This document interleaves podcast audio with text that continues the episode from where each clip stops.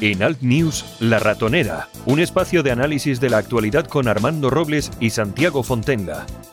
Críticos, ácidos, alternativos, otra lectura políticamente incorrecta de lo que sucede en España, Europa y el mundo, y no nos cuentan. Y hasta Málaga que nos vamos como cada mañana, ahí está nuestro amigo, compañero, director de alertadigital.com, Armando Robles. Armando, buenos días. Buenos días, Santiago, ¿qué tal? Aquí estamos, peleando. Oye, que me he enterado que el viernes es fiesta. Pero nosotros no tenemos fiesta, ¿no? ¿O sí? O... El viernes que es pasado, es mañana ya, pues sí, la fiesta de... la verdad es que es una fiesta, yo nunca la he entendido ¿eh? en Santiago. Yo me acuerdo cuando era niño, que sabes lo que se celebraba el día del 1 de noviembre, ¿no?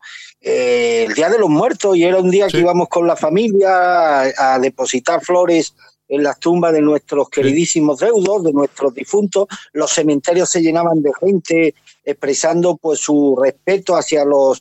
Pero claro, como hoy ya nadie entierra a sus muertos, hoy ya lo incinera y así se, se evita el farragoso trámite de ir tener que ir al cementerio y gastarse cinco euros en flor y demás, es mucho más cómodo incinerarlo, pues hoy prácticamente la, la, la, tradición que tenía un componente de respeto muy intenso, la tradición del Día de los Muertos ha quedado reducido, pues en lo que quedan reducidas todas las cosas tradicionales en este país, prácticamente a la nada. Y en cambio, ¿qué es lo que se celebra? Pues una fiesta importada de Estados Unidos, la fiesta, la fiesta de, Halloween. Es decir, como, como tantas cosas, querido Santiago, lo fundamental ha sido desvirtuado y convertido en anécdota y lo accesorio lo hemos terminado convirtiendo en, en, esencial. Pues sí, la verdad es que sí, la verdad es que estamos acostumbrados a importar demasiadas cosas que no tienen que ver con nosotros o que tienen que ver poco con nosotros y sustituyendo a lo que tradicionalmente pues siempre ha sido, pues en este caso una muestra de respeto, recordar a nuestros antepasados, a nuestros padres, a nuestros abuelos, en fin, pero bueno, ya sabes que es que esta, esta España ya no es esta España que conocíamos, esto ya es eh, esto de la mundialización. Y no estaba mal eso, dedicarle un día al año a nuestros seres queridos, tenerlo en nuestro recuerdo, tener la obligación de ir al cementerio a llevarle flota, a compartir ese momento de intimidad junto a buena parte de la familia. Era de verdad una cosa intensa y entrañable. Pero es que hoy ha cambiado la perspectiva hasta del dolor, querido Santiago. Yo me acuerdo los entierros cuando eran niños, o sea, la gente sufría por la muerte de un ser querido, o iba uno a los tanatorios y de verdad te sientes, digo, hay, hay grupitos de gente, uno hablan de fútbol, otros hablan de... La muerte la hemos reducido a un componente casi, un trámite más de la vida donde nadie quiere asumir ni siquiera la responsabilidad ante el dolor por la muerte de un ser querido. Y esto se sustancia en una, en una tarde de entierro y, el vivo al, y el vivo al bollo y el muerto al hoyo. Desgraciadamente, hasta en eso, hasta en eso, la sociedad ofrece unos síntomas inquietantes del declive moral en el que estamos inmersos, Santiago. Sí, sí, no, además que lo define perfectamente ese refrán español que siempre es muy sabio, ¿no? El muerto al hoyo y el vivo al bollo, que acabas de decir. Efectivamente, así funciona, así, pero es verdad que ves que asistes a un entierro y la gente está hablando del partido de fútbol, echando el pitillito, tal, pues bueno, pues la verdad es que eh, ya no es lo que era antes. Bueno, oye, si te parece, hablamos, hablamos un poco de Cataluña. Ayer, ayer por la tarde, a las siete y media, había una manifestación bueno, que al final fueron varias, pero bueno, una manifestación de los CDR en las que se atacaron las sedes de Ciudadanos y el Partido Popular en, Barcelona, teóricamente, como han dicho ellos, los CDR, para señalar partidos que aplauden la represión. Y seguimos en lo mismo, eh, Armando. Yo, eh, yo no me canso de repetir, porque aquí lo hemos, lo hemos repetido muchas veces. Hay un golpe de Estado en marcha no se hace nada para solucionarlo, se deja hacer lo que quieren a estos tíos de los CDR en vez de actuar como hay que actuar, porque además ellos saben perfectamente quiénes son, de hecho, hasta los mismos políticos de la Generalitat los alientan, hasta que un día tengamos de verdad una desgracia, que ya hemos estado a punto de tenerla los días del tanto incidente, pero es que esto sigue, esto continúa.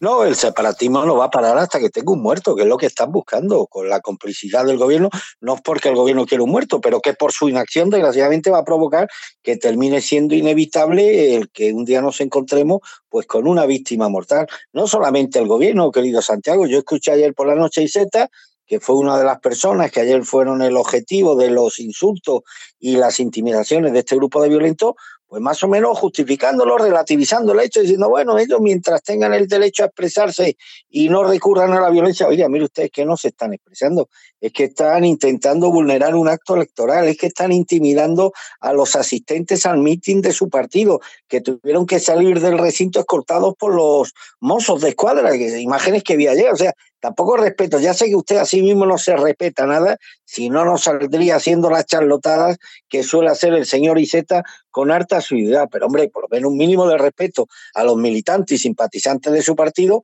que acudieron al acto del PSOE de ayer y tuvieron que salir escoltados por los mozos. Eh, ¿Cuántas veces hemos dicho ya en este programa, Santiago, que a mí lo que empiezo a percibir de todo esto es que esto ya se empieza a cronificar que forma ya parte, que empieza a ser asumido eh, con la mayor naturalidad por parte de un sector de nuestra dirigencia política, de que esto forma ya parte del paisaje político y casi social de Cataluña, y que bueno, y que tenemos que aceptar una cierta dosis de tensión, de provocación, de intimidación, de todas estas cosas, eso sí, mientras no se llegue al extremo de quemar contenedores, es decir, esto no da una idea de las manos en las que estamos, Santiago. No, no, pero está absolutamente claro. Yo no sé qué es lo que va a pasar. De todas formas, parece que a alguno, como a Pedro Sánchez, le apetece esperar todo lo que se pueda para que lleguen las elecciones, pero mm, bueno, yo no sé. Yo al final sigo pensando que se va a llevar una sorpresita por estar permitiendo todo lo que está permitiendo. Bueno, en todo caso, comienza hoy la... Eh, viendo, eh, comienza, bueno, sí, comienza hoy la campaña electoral, ¿no? Eh, sí, esta noche a las 12 del mediodía, antes del inicio de la campaña, van a haber, mítines de pre-campaña de los principales partidos políticos y yo creo que estas elecciones van a tener una importancia mm, más, eh, aunque eh, hace un mes parecía que todo el pescado estaba vendido, pues vemos que desgraciadamente no es así. Y estas elecciones son más importantes que incluso las de abril por un dato para mí fundamental, que incluso el propio CIS en su encuesta trampa de ayer lo, lo, lo, destacó. Y es que hay un 30% de españoles que todavía no tienen decidido su voto, Santiago. Estamos hablando de dos millones de personas, de electores. Esto puede dar un vuelco a todos los pronósticos electorales que hay ahora mismo sobre la mesa. Por tanto, de lo que hagan, digan o dejen de hacer, de lo que ocurra en Cataluña, de los errores que cometan, casi a veces en campaña y más en una campaña como esta, es más importante no cometer errores que lo que puedas proponer, ¿no? Entonces, de todas estas cosas, pues se van a derivar eh, cambios o no cambios en función de las circunstancias que pueden alterar muy mucho eh, la composición de fuerzas el próximo 10 de noviembre. En principio, la Junta Electoral Central ya ha llamado la atención a Pedro Sánchez y a Isabel Cela por vulnerar la neutralidad desde Moncloa, que han estado utilizando el Consejo de Ministros en plan eh, arma electoral. Hombre, es que no hay que ser jurista para deducir que tú no puedes utilizar espacios públicos, instalaciones públicas para hacer campaña.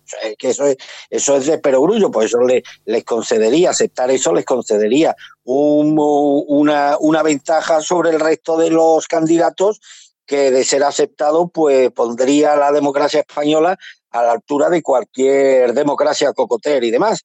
Aquí lo que se ha pedido a Pedro Sánchez por algo tan obvio como la utilización de edificios públicos, de instalaciones públicas para hacer campaña, para hacer campaña electoral y demás.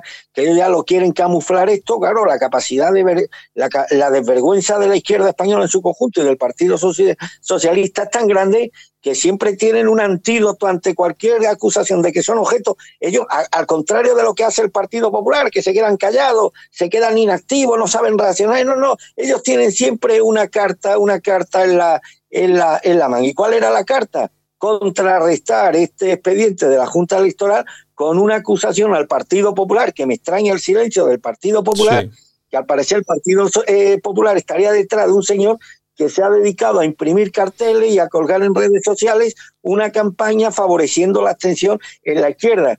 usted, yo no creo que la gente del PP sea tan tonta como para comprometer. Si algo que deja huella digital es precisamente cualquier cosa que tú hagas en red. Es decir, que si tú pagas una campaña, tú la tienes que pagar con tus datos y demás. No creo yo que haya gente en el Partido Popular tan tonta de haber dejado su huella digital en torno a una campaña que tiene como objetivo eh, no movilizar a la izquierda y que se quede en casa el 10 de, el 10 de noviembre. Pues bueno, pues al final esa, la propagación de esta mentira por parte de la izquierda ha sido tan efectiva que al final de lo que más se ha hablado hoy en redes sociales es precisamente de esta supuesta campaña promovida por el Partido Popular y no de lo que ha sido, de lo que debería ser portada hoy en todos los medios de comunicación, que es que por primera vez en la historia de la democracia española la Junta Electoral eh, Central le ha abierto un expediente al presidente del gobierno por el uso torticero de bienes públicos para intereses particulares. De todas formas, Armando, tú fíjate que siempre que tienen un problema estos tipos, hoy tenían este problema con la Junta Electoral Central, eh, con esa utilización del Consejo de Ministros, siempre surge, siempre surge algo con lo que solapar sus propias debilidades, sus propios escándalos. En este caso ha surgido lo del tema de Facebook, que es una fake news, vamos, pero como un castillo. Eh, eh, pero es verdad, ¿por qué calla el PP? No lo entiendo. Mira, hay una cosa, lo comenté ayer tarde en algunos grupos en los que participo, uno desgraciadamente ya tiene una larga vida, una larga existencia, señal inequívoca de que somos mayores y bueno, y puede atesorar eh, una cierta experiencia y ha conocido cosas que a lo mejor los más jóvenes no han tenido la oportunidad de conocer. Cuando ayer por la tarde vi a todos los dirigentes de la izquierda del PSOE y de Podemos decir que en todas las campañas electorales el PP tiene que dejar siempre su marca corrupta y sobre todo la expresión del juego sucio inherente al Partido Popular, según dijeron, hombre, pero vamos a ver, nadie del Partido Popular ha sido capaz de refutar este falaz argumento de la izquierda con un ejemplo que tuvo lugar en 1989 en Melilla, la única, el único sitio de España donde se han tenido que repetir unas elecciones generales, las generales de 1989, porque un apoderado del Partido Popular pudo sacar una instantánea el mismo día de las elecciones en un colegio de mayoría de votantes musulmanes detectaron a miembros del Partido Socialista, incluso concejales, en una furgoneta blanca repartiendo alimentos a los musulmanes que iban a votar, alimentos con el voto. Eh, aquello fue tan escandaloso y por supuesto estas imágenes fueron avaladas luego por muchísimos testigos que avalaron y certificaron los hechos y reconocieron que votaron al Partido Socialista a cambio de bolsas de comida, incluso de dinero efectivo. ¿Cómo no sería de escandalosa la situación y declara que la Junta Electoral Central obligó a la repetición de las elecciones generales en Melilla, la primera vez en la historia de la democracia española? Por cierto, que esas elecciones con trampa la ganó el PSOE, sacó un diputado y los dos senadores, y a la repetir, en la repetición al mes siguiente arrasó el Partido Popular obteniendo un diputado y los dos senadores. Pero no hay nadie en el Partido Popular que sea capaz de decirle a estos tramposos, ya miren ustedes, ustedes que hablan de trampa electorales, la única vez que en este país ha tenido que repetir unas elecciones generales fue cuando la Junta Electoral Central determinó que quisiste comprar el voto de miles de electores que hicisteis trampa, que repartisteis comida y dinero a cambio del voto, lo que nos sitúa, nos sitúa al nivel de Haití, y esto obligó a la Junta Electoral mm. Central, por primera vez en la historia de la democracia, que se repitieran elecciones. Pero bueno, ¿qué les pasa a esto del Partido Popular? Pero no tienen, no tienen gente que se documente. Esto no consta en sus archivos. Han perdido la memoria no saben defenderse o es que tienen una pulsión al masoquismo de permitir de forma sistemática que les acusen de las peores cosas sin tener la capacidad ni la voluntad. Y mira qué fácil, ¿eh? Mira qué fácil sacarle los colores a la izquierda. Y no tienen la voluntad de responderles a esta gente con su misma, con su misma moneda. En un día, además, en el día de ayer, donde se han visto, eh, hay nuevas evidencias que incriminan al hermano del presidente de la, de la Generalidad de Valencia, Santiago, con una más que posible eh, connivencia con su hermano, el escándalo de las vacunas en Andalucía, parte de la dirección del Partido Socialista de Asturias en la cárcel. Oye, ¿por qué no utiliza el Partido Popular estos casos tan flagrantes de corrupción que desnudan la moralidad del Partido Socialista?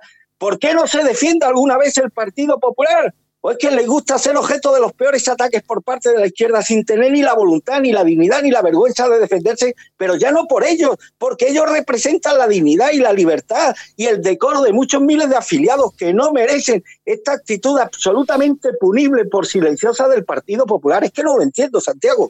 Pues yo tampoco lo entiendo, pero lo hacen de forma usual y mira que no tienen, como tú bien dices, carga para tirar, ¿eh? de todas formas. Bueno, en fin, la cuestión es que comienza la campaña electoral, Sánchez llega a la campaña en cabeza de los sondeos y con la duda de si mejorará el resultado que ya tuvo en abril. Él espera que sí, ya veremos, esperemos que no.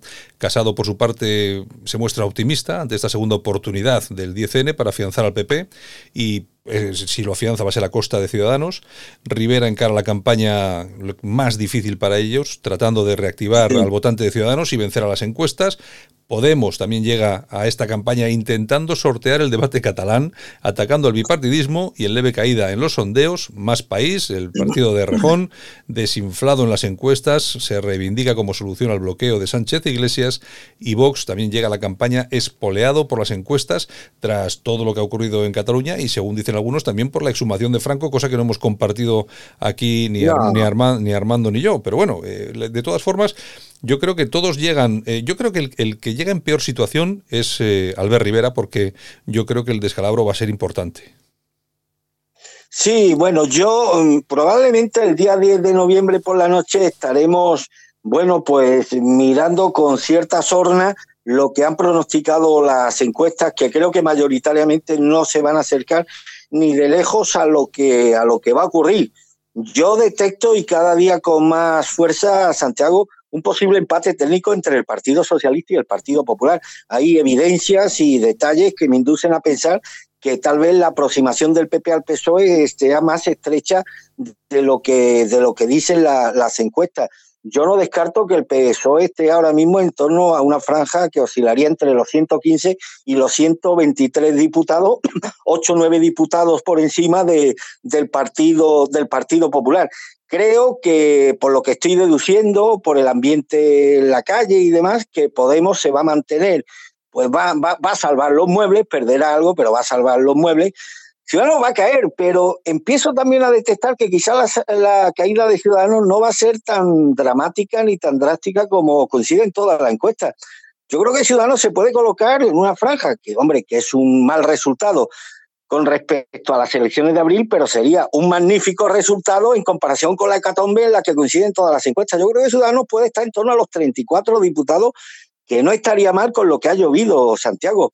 Y, nos queda eh, Vox, que yo sinceramente, por esto de que ese incremento tan espectacular que de todas las encuestas le otorgan a Vox, pero nadie me, me, nadie me aclara la variable que es fundamental a la hora de aceptar estos datos. ¿A costa de quién recibe Vox todos esos votos adicionales con respecto a abril, yo me inclino y apunto a que Vox va a estar en torno a los 17 o 18, 18 diputados. Apunta estos datos que te estoy ofreciendo esta noche, Santiago. Lo mismo el día 10 de noviembre, por la noche me tengo que hacer el harakiri y decir, mira, el, rey como un gilipollas, pero bueno, en base a lo que estoy detectando, más o menos los datos eh, los datos que, que yo tengo discrepan bastante de los datos que están arrojando las encuestas que hemos conocido hasta ahora.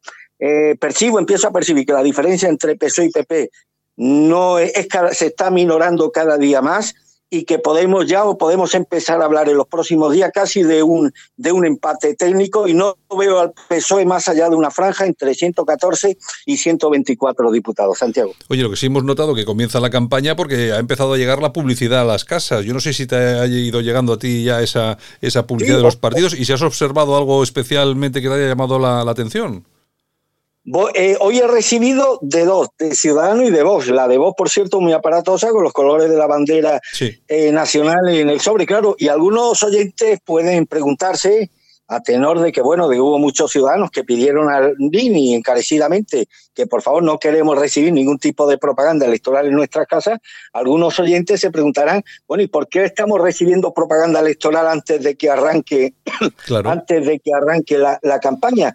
Eh, eh, tengo aquí el dato precisamente. El propio INE sitúa un total de 810.000 personas que expresaron su deseo de no recibir ningún tipo de propaganda electoral. En cambio, hoy yo en mi casa he recibido la de dos partidos, la de Ciudadanos y la de Vox. Bueno, pues la clave, me he estado informando ayer por la tarde, Santiago, y, es un procedimiento legal. ¿eh? Tengo que aclarar antes que nada que lo que está haciendo Vox y lo que está haciendo Ciudadanos es un procedimiento legal. La clave en todo esto es la forma de, envío. En concreto, eh, ni Vox ni, ni Podemos, que también está enviando, me consta, propaganda electoral, no están utilizando ningún dato del censo por lo que remiten la propaganda de forma genérica a cada casa. Es decir, que los sobres no, no contienen un destinatario fijo, sino que va dirigido al residente en un domicilio, en un domicilio completo. Es decir, que cuando uno pide la cancelación de su dato en el INE, sirve para que la carta no llegue dirigida al destinatario. Pero un partido político puede enviar una propaganda que ponga, por ejemplo, electores residentes sin que lleve datos personales, por lo que el INE ni la Junta Electoral no pueden hacer nada. Por consiguiente, el envío de cartas por parte de Vox y de Podemos se circunscribe a la más estricta legalidad, en contra de algunas opiniones que escuché en el día de ayer. La cuestión es que de una forma o de otra encuentran el camino para darte la chapa y llenarte el buzón de papel. No, no, oye, que es un envío genérico como el que, como el que recibimos a veces cuando recibimos propaganda de cualquier empresa, de un supermercado, que, o incluso, porque además es que no va dirigido a, nosotros, va dirigido a un, a un destinatario sin nombre ni apellido, y esto es algo que no se puede evitar, esto no lo puede evitar ni la Junta Electoral, ni por supuesto el Instituto Nacional de Estadística. Bueno, hay una noticia que me ha llamado también la, atención. Eh, la juez del Tarajal aplica la doctrina Botín y archiva la causa contra 16 guardias civiles. Te acordarás del caso que se cerró, luego se reabrió y bueno, parece ser que ahora por fin vuelven a cerrar el caso sobre aquellos incidentes eh, con aquellos eh, inmigrantes y tal y cual. La verdad es que sigue sobre la mesa, a raíz de todo esto y de muchas más cosas, la mm, no sé, la falta de, de apoyo legal de nuestras fuerzas eh, y cuerpos de seguridad del Estado que están ahora mismo en la, en la frontera, en Ceuta y Melilla. Eh, hay veces que uno llega a pensar que menos mal que estos señores que están ahí no se dan la vuelta y dejan pasar a todo el que llegue. Bueno, en primer lugar que celebro evidentemente eh, que se haya sobreseído este caso que era impresentable, ¿no? el intento además promovido por la izquierda de la imputación de estos guardias civiles en un supuesto delito de homicidio involuntario por el no rescate de unos inmigrantes sin atenerse a unas circunstancias muy específicas que concurrieron ese día, que el número de, agentes de la Benemérita que estaban presentes en la playa del Tarajar era muy, muy reducido, las condiciones climatológicas no eran las más idóneas, hombre, y ya lo que hiciera falta es que se descargara sobre las espaldas de los cuerpos y fuerzas de seguridad del Estado la responsabilidad ante hechos fortuitos provocados pues por, por, por, por, navegar en el Mediterráneo bajo unas condiciones climatológicas completamente adversas. Hombre, ya lo único que le faltaba de lo poco, de los poco valorados que se sienten por parte del Ministerio del Interior es que hubiésemos depositado sobre las espaldas de estos agentes la responsabilidad sobre hechos lamentables y fortuitos sobre los que nadie tiene ninguna responsabilidad. Si acaso cabe derivar alguna, serían estas mafias que trafican con seres humanos y que obligan a esta pobre gente pues a, intentar eh, traspasar el estrecho de Gibraltar en condiciones pues absolutamente absolutamente quiméricas y demás. Me alegro por esta resolución judicial, pero esto no es suficiente. Yo creo que los cuerpos y fuerzas de seguridad del Estado que se encuentran custodiando las vallas fronterizas de, medio, de Melilla y Ceuta necesitan más medios humanos, necesitan más medios técnicos, necesitan más mm, mayor tecnología, pero sobre todo necesitan algo fundamental, necesitan el apoyo, el cariño, el afecto de sus jefes directos, en este caso los responsables del Ministerio del Interior.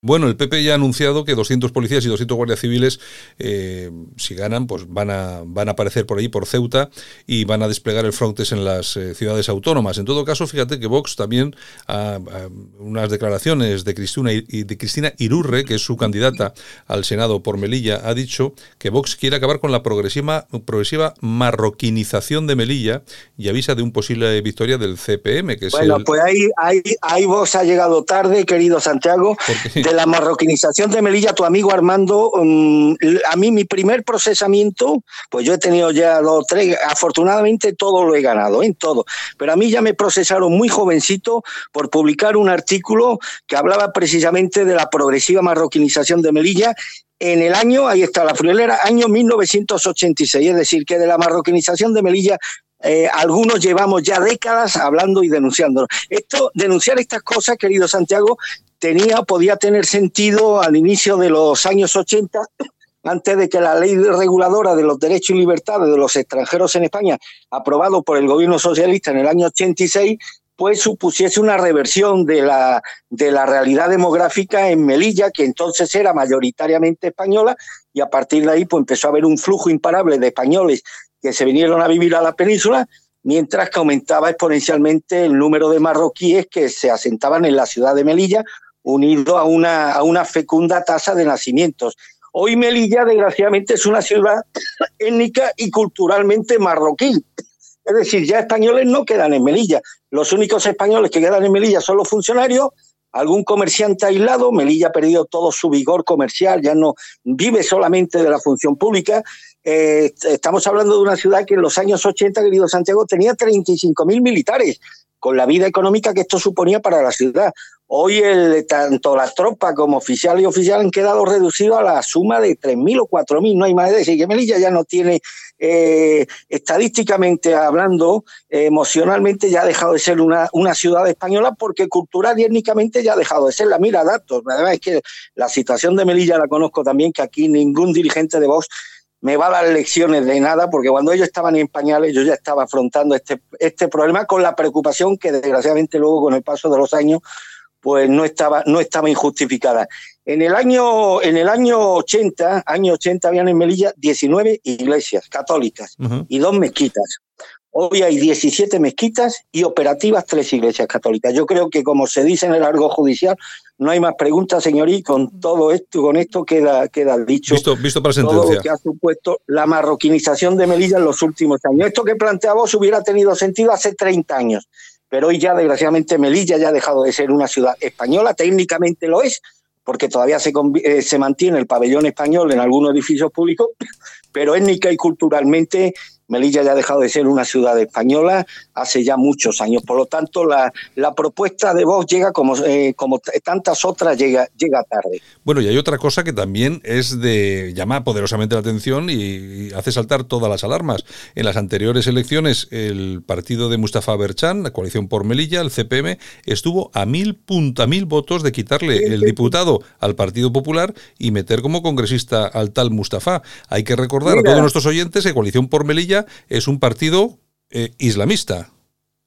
Bueno, Mustafa Berchan, al que además conozco personalmente, él se licenció en medicina en Afganistán, con esto yo creo que queda dicho, dicho todo. Es un partido islamista con un componente islamista muy importante en algunos de sus cuadros, con la incorporación también de algún elemento de la extrema izquierda, que incorporan a sus listas electorales para dar una imagen de cierta transversalidad. Hmm. Entonces meten para hacer el paripé, meten a alguien de la extrema izquierda en sus listas y demás. Pero mira, en el año 1975, después de morir Franco, había una asociación de Melilla, Prome, Asociación Pro Melilla, ¿te acuerdas? Los del puñetazo a reverte, Santiago. Sí, sí. Pues estos mismos, que ya hablaban de la marcha de la tortuga, para referirse a la progresiva marroquinización que estaba sufriendo la ciudad de Melilla. Ya sabes, Franco les permitió a los marroquíes que lucharon con él, pues bueno, que se asentaran en un barrio que era la Cañada de la Muerte, hoy es Cañada de Idú, y ahí se asentaron en los años 40 y 50, pues alrededor de 200 familias, no más. El resto de la población de Melilla era española. Pero claro, tú ya sabes cuál es la estrategia, la táctica la misma que está imperando en Europa, ¿no? Ese que, que, residía en Melilla ya legalmente, pues se traía al primo, al cuñado, al hermano, y al final, donde habían 200 familias, al cabo de, 200, de 10 años habían 500 y al final la tasa de natalidad no podemos competir con la tasa de natalidad de esta gente. En resumidas cuentas, que en los años 80, sobre una, eh, sobre una población musulmana de 1.500 personas que habían en 1975, nos encontramos con la, con la friolera de 35.000 personas, es decir, un crecimiento exponencial impresionante eh, 35 mil personas que además vivían en una especie de, limbo legal porque no tenían derecho a la nacionalidad española y lo que tenían era un certificado, la llamada tarjeta de estadística, que simplemente acreditaba que el individuo en cuestión respondía a un nombre y que residía, residía en Melilla. Es decir, que había una suerte de alegalidad en torno a los musulmanes que residían en la ciudad. La ley de extranjería de 1986, promovida por el Partido Socialista, lo cambia todo. De entrada, pues de esos 35.000 musulmanes que residían en la ciudad, pues en torno a 20.000 adquieren la nacionalidad española, con lo cual era fácil deducir que la comunidad musulmana iba a tener un peso específico a la hora de elegir a su representante y de esa y de esto se aprovechó el partido Coalición por Melilla que no ha hecho sino crecer desde su aparición creo que en 1998 surgió, nació con dos o tres concejales, hoy están ya en la barrera de los nueve, de los nueve o diez, y no es difícil descartar o no es difícil deducir que en las próximas elecciones autonómicas, pues muy posiblemente el partido musulmán de Mustafa Berchan será desgraciadamente la primera fuerza política de la ciudad.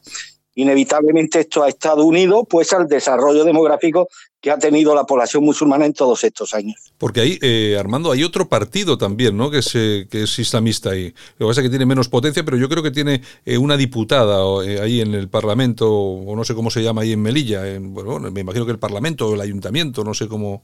Pero creo que hay otro partido ahí, ¿no? Es posible que haya otro partido musulmán, pero no me consta que tengan representación en el Parlamento de la ciudad autónoma otro partido musulmán que no sea el de Mustafa Berchan. A lo mejor hablamos de Ceuta, donde está también el partido Caballa, que tiene representación en la Asamblea de Ceuta, pero en Melilla no me consta que el partido de eh, que haya otro partido musulmán en la Asamblea más allá del partido de, Mustafa Berchan y demás, ¿no? Que además ellos tienen, Sí, perdona. Sí, no, no, que te decía, no, que en todo caso, bueno, que la cosa no pinta, no pinta nada bien, porque efectivamente aquello se ha dejado de manos de Dios. Y a mí lo que, el dato que has dado, que lógicamente de 30.000 militares, porque se haya pasado a 3.000 o 4.000, pues hombre, ya te, ya dice, como bien decías tú, visto para sentencia. en cuenta que yo, yo me, yo me quería en esa ciudad, hombre, conozco un poco el paño de Milla, y yo quiero recordar, perdón. Tienes que dejar de fumar, Armando.